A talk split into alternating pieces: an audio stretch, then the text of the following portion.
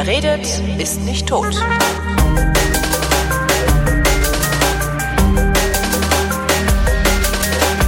Willkommen zum Geschichtsunterricht der Koproduktion von Vrindt und DLF Nova und aus Köln in der Leitung hängt Matthias von Hellfeld. Hallo Matthias. So ist es. Hallo. Thema heute SAP-Gründung. Und damit meinen Ja. wir nicht diese Softwarebude, die uns allen so viel Leid zugefügt hat. Ja, mir nicht. Ich habe ja keine Ahnung davon, deswegen ist mir das egal. Nein, ähm, wir reden von der Sozialistischen Arbeiterpartei, die im Mai 19- 1875 in Gotha gegründet worden war und letzten Endes einen Zusammenschluss dargestellt hat und äh, von zwei Arbeiterparteien. Das war einmal der berühmte Allgemeine Deutsche Arbeiterverein, gegründet 1863 von Ferdinand Lassalle. Ah. Und die 1869 gegründete Sozialdemokratische Arbeiterpartei SDAP. So, und ähm, jetzt kann man sich natürlich fragen, also wir befinden uns 1875, Mhm. äh, da wissen wir aus unseren Schulbüchern, ah, da war doch was. äh. Kurz zuvor nämlich wurde das Kaiserreich gegründet. Okay. Ja, was an was hast du gedacht? Äh, ich äh, an gar nichts. Weil ich Gut. 75, 71 ja, ne? 71. Kriege und so, aber äh, ja. Also 1871 wurde im Spiegelsaal von Versailles am 17. Januar hat jeder von uns im Schulbuch gehabt, diese Ansammlung mittelalterlicher äh, Großfürsten, die einen der Iren zum Kaiser ausrufen und äh, der steht in der Mitte und äh, ist der preußische König und der regiert fortan als Wilhelm I. Zum, als erster deutscher Kaiser äh, 1871 und ähm, ich will jetzt nicht auf diese Kaiserkrönung und auf das Kaiserreich eingehen, aber sind mit dieser Krönung oder mit dieser Entscheidung ist eine Entscheidung gefallen, die bis dahin jedenfalls einer der Gründe war, weswegen die Arbeiterparteien untereinander, ich sage mal nicht zerstritten waren, aber jedenfalls unterschiedlicher Auffassung waren. Denn äh, mit der Gründung des Kaiserreiches wurde die Frage beantwortet, ob man ein großdeutsches oder ein kleindeutsches Reich gründen sollte. Das großdeutsche Reich nehme ich jetzt in Anführungsstrichen, weil das ja später von den Nazis auch ge gebraucht wurde, dieser Begriff. Großdeutsch bedeutete damals, dass der Deutsche Bund, Preußen und Österreich, Ungarn, also diese Doppelmonarchie, der Vielvölkerstaat, komplett ein riesiges deutsches Kaiserreich gründen sollten. Wow. Da wäre dann das Problem gewesen, dass natürlich in, Ungar äh, in Österreich sehr viele Menschen gelebt haben, die kein einziges Wort Deutsch gesprochen haben und die auch keine Deutschen waren, die dann aber in diesem deutschen Kaiserreich gewesen wären. Es sei denn, Österreich hätte einer Teilung zugestimmt. Das heißt, der eine Teil Österreichs wird Deutsch und der Rest macht irgendwie Rest Österreich oder sowas. Das war natürlich Käse, das geht nicht. Und der, die Kleindeutsche als Gegenteil dann, die Kleindeutsche Lösung war dann der Deutsche Bund, also dieses Gebilde, was 1815 beim Wiener Kongress ins Leben gerufen wurde, plus Preußen. Dann war Österreich raus. Und das wiederum hat natürlich viele Leute auf den Plan gerufen, die gesagt haben, aber Österreich ist doch ein, deutsche, ein, deutsches Land, eine deutsche Nation. Das muss doch dazugehören. Und über diese Frage haben sich natürlich auch die Leute in der Paulskirche 1848 gestritten. Und Bismarck, der die deutsche Kaiser, ähm, das deutsche Kaiserreich initiiert hat und ins Leben gerufen hat, hat einfach gesagt, äh, es kann nicht sein, Preußen und Österreich ähm, sind beides deutsche Mächte. Dieser Dualismus lässt sich nur auf dem Schlachtfeld auflösen.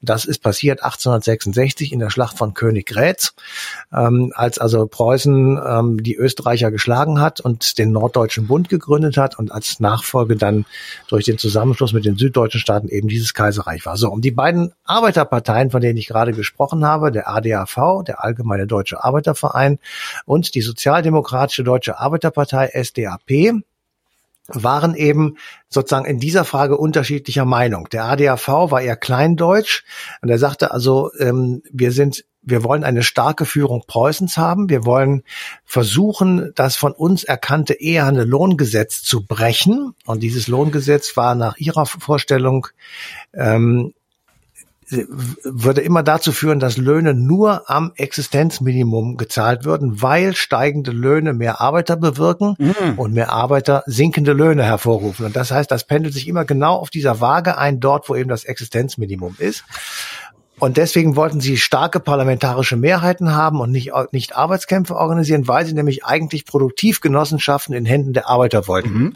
Und das alles in einem von Preußen geführten Staat, weil Preußen sich in den letzten 50 Jahren vor diesem, ich sag mal, vor dieser Reichsgründung als ein sehr stark sich wandelnder Staat ähm, her, ähm, hervorgetan hat, ein sehr stark modernisierender Staat und sozusagen der war auch so ein bisschen vorbildhaft für viele äh, andere Staaten. So, und die andere Sozialdemokratische Partei, SDAP, die hatte gesagt, wir sind eher an Karl Marx orientiert, also wir machen eine klare marxistische Politik, wir wollen die Klassenherrschaft abschaffen, wir wollen eine direkte Gesetzgebung durch das Volk.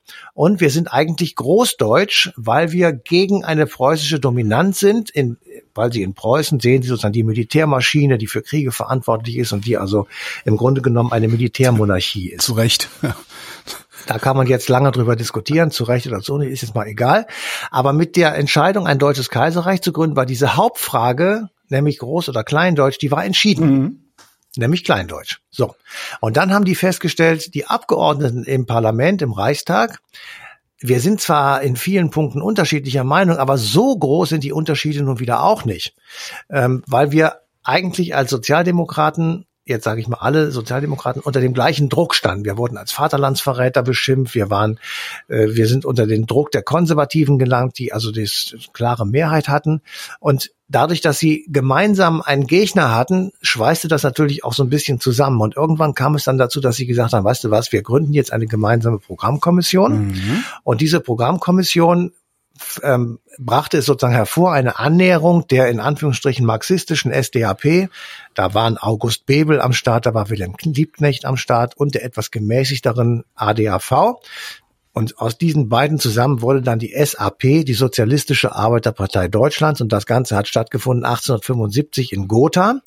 Und das ist auch einer der Bezugspunkte für die SPD, also für die heutige SPD. Gotha ist also einer der, der leuchtenden Punkte in der Parteigeschichte.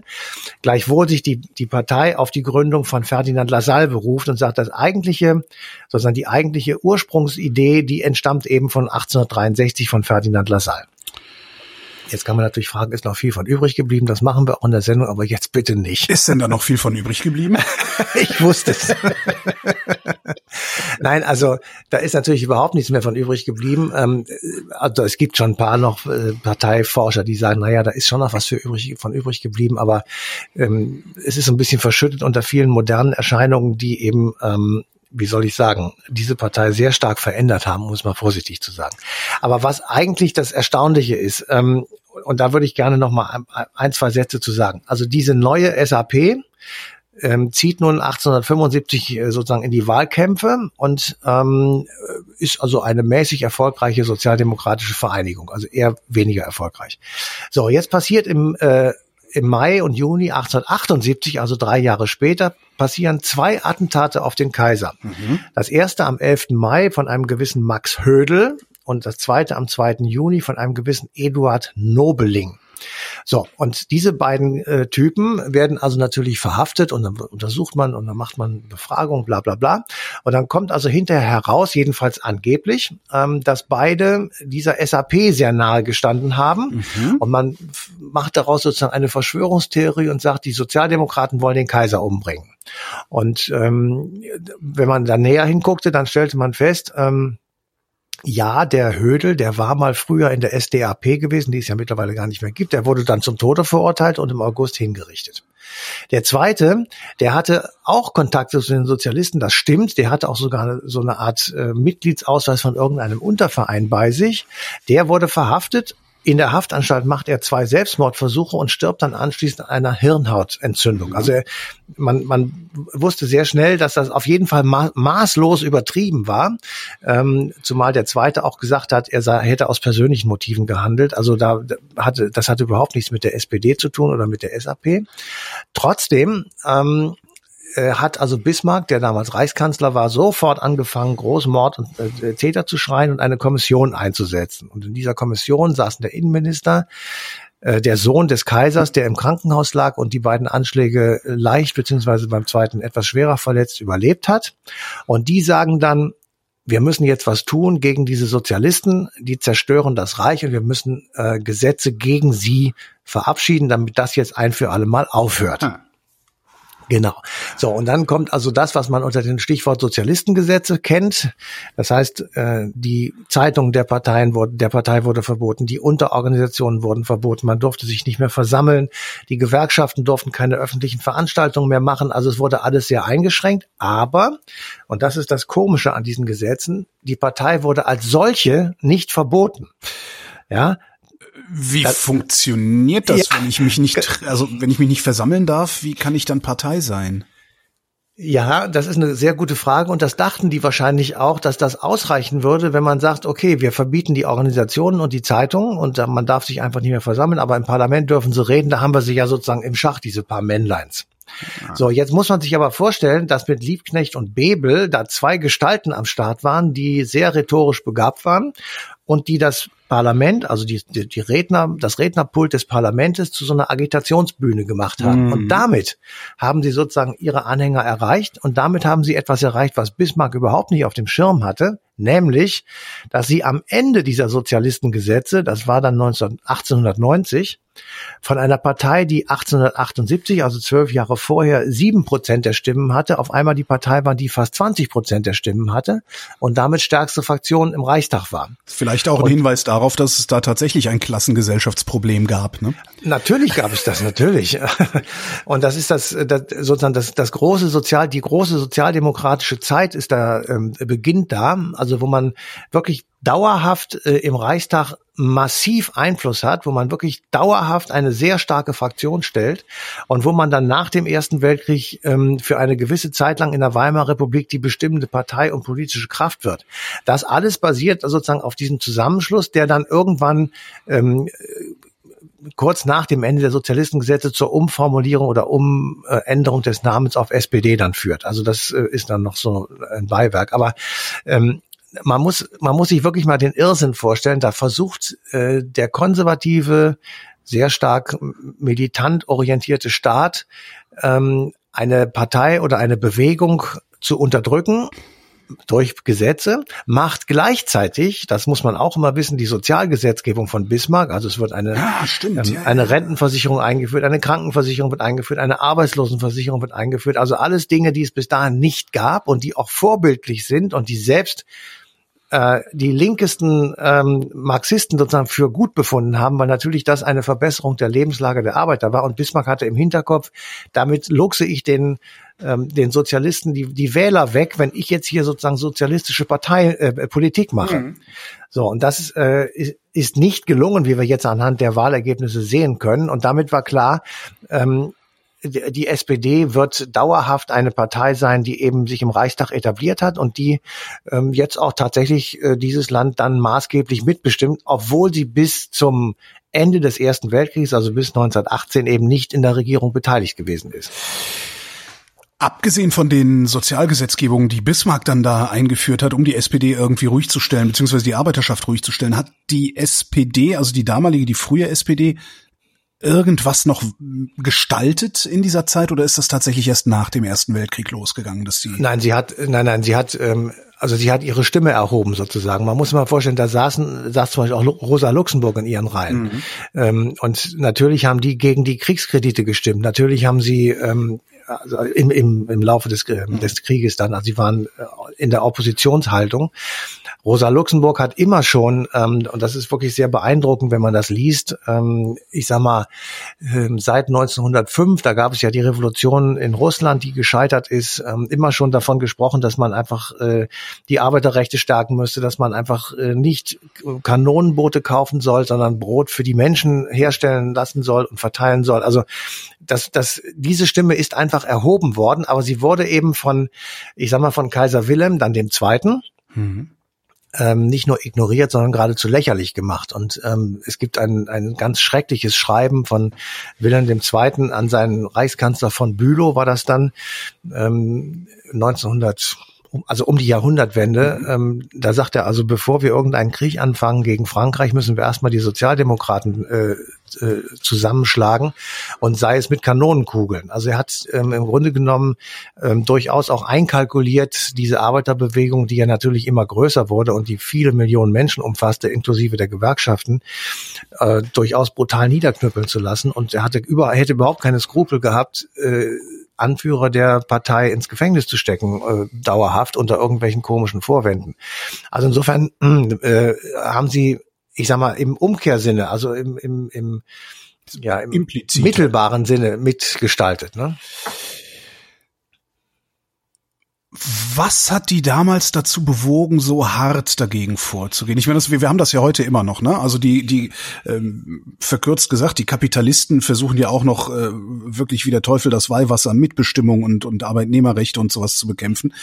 Ähm, wussten die es damals nicht besser oder äh, ist es so gewesen Nein, wie heute? Weil heute, sie wissen ja, dass es sehr gut funktionieren kann, wenn man demokratische äh, Prinzipien in den Betrieb einführt. Diese Erkenntnis gab es damals noch nicht, aber du musst ja vor, du musst ja klar haben, Ende des oder Mitte bis Ende des 19. Jahrhunderts ist der große Boom der Industrialisierung mhm. in Deutschland. Daraus entsteht erstmal überhaupt eine Arbeiterschaft. Die gab es ja vorher gar nicht. Ja. Und daraus entsteht auch die Notwendigkeit, eine Partei zu haben und eine Gewerkschaft zu gründen. Gleichzeitig gründen sich die Unternehmer- und Arbeitgeberverbände. Das heißt, auf beiden Seiten dieses Systems entsteht die Notwendigkeit, eine große Organisation zu haben, damit man oben auf dem Dach sozusagen miteinander verhandeln kann und nicht in jedem Betrieb einzeln. Mhm. So, diese Erkenntnis hatten, hatten beide Seiten sehr schnell und daraus entwickelt sich das. Und äh, deswegen äh, konnte es sozusagen vorher gar keine ähm, Bekämpfung geben, weil es sie gar nicht gab. Das ist das Erste. Das Zweite ist, es hat natürlich bei solchen Umbrüchen immer jene Menschen gegeben, ich sage jetzt mal im konservativen Lager in diesem Falle, die das alles furchtbar fanden und gesagt haben, diese verdammten Arbeiter sollen stille sein ja. und froh sein, dass wir ihnen ein paar Pennies geben, damit sie nicht irgendwie äh, verhungern. So, und äh, dieser Konflikt, der, äh, den konnte man da immer sehr gut mitkriegen sozusagen. Und das war ein, ein, ein Hochschaukeln ähm, und ein, Gegen, ein Gegeneinander zunächst einmal, bis man dann irgendwann auf die Idee gekommen ist, wir brauchen einen Ausgleich ähm, und wir brauchen ein Miteinander der beiden Interessensgegensätze. Wir können das nicht auflösen. Ja, der, der Konflikt zwischen einem Arbeitnehmer und einem Arbeitgeber, der ist da und der bleibt. Was wir brauchen, ist ein Prozedere, wie die zwei miteinander umgehen. Also ich sage mal Mitbestimmungsgesetzgebung mhm. oder ähm, Tarifgesetzgebung, dass man bestimmte Friedenspflichten hat, dass man bestimmte Mechanismen einhalten muss, bevor es hier zu einem Streik kommt oder bevor ausgesperrt werden darf und so weiter und so fort. Da gibt es ja klare Regularien und solange sich beide Seiten daran halten, haben wir zwar Arbeitskämpfe, aber wir, wir landen nicht im Chaos, weil jeder weiß, es gibt Regeln, an die muss ich mich halten. Und mhm. solange sie das tun, ist alles gut. Das gab es damals nicht. So, und de, zu der Zeit, ich sag mal Anfang des 20. Jahrhunderts, waren Sozialdemokraten Vaterlandsverräter. Ja, ja und ja, die wurden heute, entsprechend. Sind heute die, die Linken, ne? Naja, also das sagt ja keiner ernsthaft mehr, aber ja, so ein paar, ein paar Idioten mag es noch geben, aber äh, heute ist das, gibt's das nicht mehr und ähm, oder in, im großen Teil nicht mehr. Naja, damals war das denn, aber da, da würde ich jetzt dann doch noch mal, also wenn ich mir so angucke, klar, es gibt in der Linkspartei gibt es äh, so ein paar politische Freaks, die, die ziemlich weit links außen stehen und komische Sachen fordern. Aber wie ist denn einzuschätzen, dass aus dem konservativen Lager immer wieder gefordert wird, die Linkspartei möge doch ihr Verhältnis zur NATO klären? Das heißt doch im Grunde nichts anderes als, das sind Vaterlandsverräter, naja. nur halt mit modernen Mitteln, oder? Nein, das liegt daran, dass sie immer noch fordern oder zumindest mal lange Zeit gefordert haben, aus der NATO auszutreten. Ja, ich weiß, woran das liegt, aber die Frage ähm, ist ja, ähm, äh, wenn ich diese Formulierung nehme und diese Formulierung, die mögen, äh, die Linkspartei möge doch ihr Verhältnis zur NATO klären oder zur, zur EU klären, überhaupt irgendein Verhältnis zu irgendwem klären. Wenn ich diesen mhm. Satz nehme und den äh, 100 Jahre in die Vergangenheit transportiere, ist ja. das so viel, so viel anders als also, das sind die Vaterlandsverräter? Ja, das ist ein, das ist ein Unterschied. Also ähm, denen wurde damals fehlendes Gewissen unterstellt, denen wurde fehlende Einstellung unterstellt, denen wurde fehlende Vaterlandsliebe unterstellt. Das waren einfach in, in den Augen der, der streng konservativen, ähm, ich sag mal Kamarilla, die so rund um den, den Kaiser sich versammelt hatte, waren das einfach Verbrecher. Der August Bebel war für die ein Verbrecher und die mhm. wurden auch zum Teil ins Gefängnis gesteckt. Also Bebel hat im Gefängnis gesessen äh, für Äußerungen, die er im Parlament gemacht hat oder die er auf irgendeiner Veranstaltung gemacht hat. Ähm, also man hat versucht, die sozusagen mit allen Mitteln sofort auch mundtot zu machen und erst als man gemerkt hat, dass das nicht mehr geht und dieses dieses Bemerken, dass das nicht mehr geht, äh, das, das wird ja formuliert letztendlich am Ende des Ersten Weltkrieges. Mhm. Ähm, ich will einfach nur mal einen Namen nennen, der das zumindest mal ausgesprochen hat, das war Hindenburg. Äh, der also gesagt hat, möge unter Einbeziehung aller Kräfte im Reichstag eine neue Regierung bilden. Das ist ein ähm, ein, ein neuer Gedanke, der natürlich hintersinnig gewesen ist von ihm. Mhm. Er wollte nämlich dadurch die Schuldfrage sozusagen auf diese neue Regierung abwälzen, was ihm ja auch gelungen ist. Aber äh, vorher wäre das völlig undenkbar gewesen, völlig undenkbar gewesen. Und äh, es hätte einen Aufstand gegeben in der konservativen Mehrheit des damaligen Deutschen Reiches. Du musst immer dir vor Augen halten, wir befinden uns in der Zeit, in der Jungs in Matrosenanzügen auf die Straße gingen mhm. und Mädchen hinterm Herd gestanden haben und die durften weder zur Universität gehen. Das hat erst begonnen 1920. Ja, die Weimarer Verfassung erlaubt Frauen zu studieren. Das war vorher nicht möglich. Mhm. Ähm, es gab nicht eine einzige weibliche promovierte Frau in Deutschland. Die erste weibliche Promotion wurde in der Schweiz 1905, wenn ich das richtig äh, in Erinnerung habe, vergeben. Ach guck, dafür durften sie da aber erst später wählen. Ne? Ja, genau. Also ähm, wir, wir, wir gehen von Voraussetzungen aus, die wir heute als wirklich mittelalterlich bezeichnen würden und völlig, völlig inakzeptabel. Mhm. So, und in dieser Situation befindet sich dann eine SPD und natürlich hat sie dadurch, dass sie dann all jene repräsentiert, die außerhalb dieses Systems sind, nämlich Arbeiter, ja, die, die waren in einer wirklich selbst mit Sozialversicherung in einer absolut misslichen Situation. Mhm. Die lebten in schlechten Wohnungen, die hatten keine, äh, kein fließendes Wasser zum Teil und es, es waren wirklich dramatische Lebensumstände und die, alle diese Leute, die Hungermäuler, die ging natürlich zur SPD und nicht äh, zu irgendeiner konservativen Partei. Das ist doch, das ja, ist ja nachvollziehbar. So und je mehr sich das veränderte, desto ähm, stärker die SPD dann auch für die Leute etwas tun konnte, desto etablierter wurde die SPD innerhalb der der Gesellschaften. Also jetzt und der, stellt damit natürlich auch implizit die Machtfrage, ne? Die wohl, aber absolut. Und ähm, wahrscheinlich sogar explizit. Ja. ja, indem sie in dem Moment, in dem sie eben nach 1918 den Reichspräsidenten stellt, den ersten Reichskanzler stellt, die erste Regierungsmehrheit darstellt und so weiter und so fort, stellt sie ja entscheidende Weichen. Mhm. Also das muss man wirklich sagen. Das sind entscheidende Weichen, die durch die SPD gestellt wurden und die dann in den Strudel der Weimarer Republik, äh, den vielen Problemen da einfach auch untergegangen ist und auch viele Fehler gemacht hat, wie immer, das ist ja klar. Aber trotzdem ähm, also wir reden ja jetzt von der Gründung 1875 und zu der Zeit und in den Jahren bis, sagen wir mal, 1914 war SPD Mitglied zu sein, gleichzeitig sich dem Vorwurf auszusetzen, Vaterlandsverräter zu sein, ein Abtrünniger zu sein, ein linker Lump zu sein und all diese Dinge. Und ähm, das war schon eine relativ spezielle Situation. Matthias von Hellfeld, vielen Dank. Bitteschön. Und euch wie immer Dank für die Aufmerksamkeit und der Verweis auf den 25. Mai 2020, denn da läuft die passende Ausgabe Eine Stunde History auf DLF Nova.